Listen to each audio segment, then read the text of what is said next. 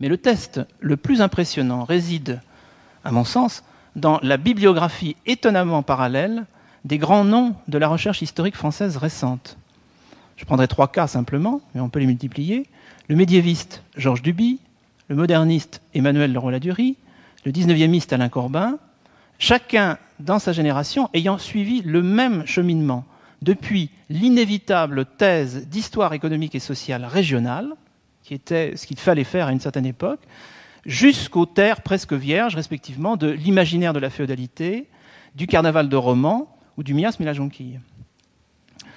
Quant à l'argument du, flou conceptuel, eh c'est tout ce qui va suivre ce soir qui constituera, je l'espère, sa réfutation.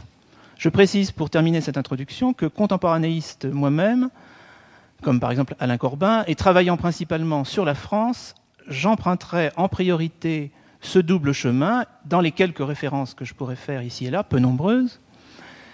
Mais il me semble que le propos que j'avance est tout à fait généralisable, applicable à l'ensemble du champ historique. Je crois qu'il faut le préciser en commençant. En commençant par les définitions. Posons d'emblée la définition dont tout le reste découle, celle, euh, il faut le reconnaître, souvent différée, voire diluée, de la culture. C'est bien sûr ma définition qui n'engage que moi. Évidemment, vous pourrez me lyncher après.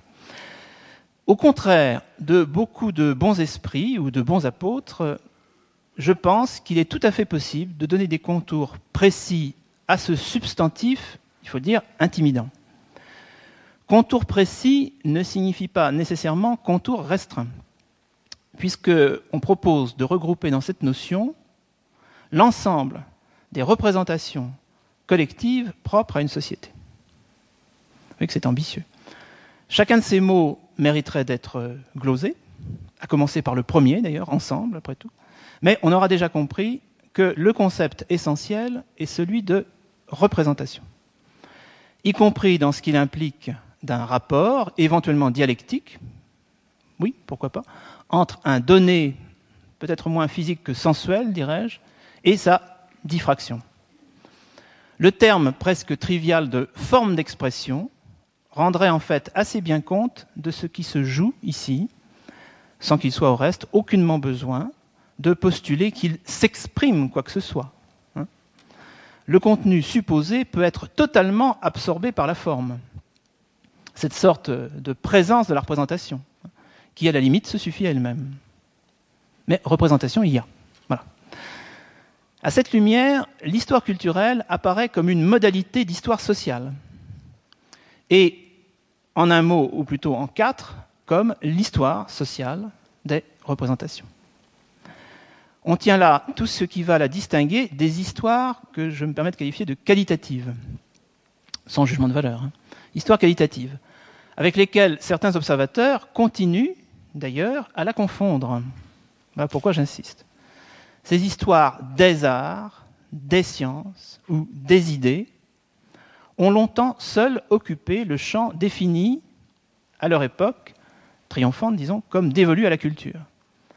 Alors qu'en fait, sous sa forme originelle, leur détermination intellectuelle est à l'opposé de la démarche culturaliste. Les voici en effet fondés sur le jugement de valeur.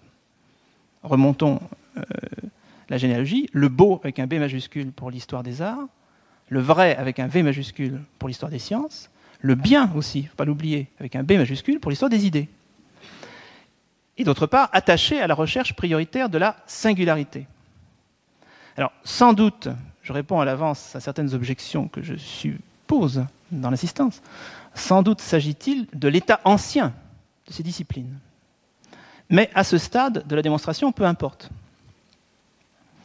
Outre que la propension monographique conduisant à faire de ces histoires une longue théorie d'individualité créatrice est loin d'avoir disparu de ces parages, la place croissante accordée au, seuil, pour emprunter une terminologie à Gérard Genette, par rapport à la maison, si vous voulez, proprement dite, est surtout la preuve que l'une des bonnes façons de faire de l'histoire culturelle, c'est de faire, par exemple, de l'histoire des arts comme Gérard Monnier, de faire de l'histoire des sciences comme Dominique Pestre, ou de faire de l'histoire des idées, sans doute comme Régis Debray.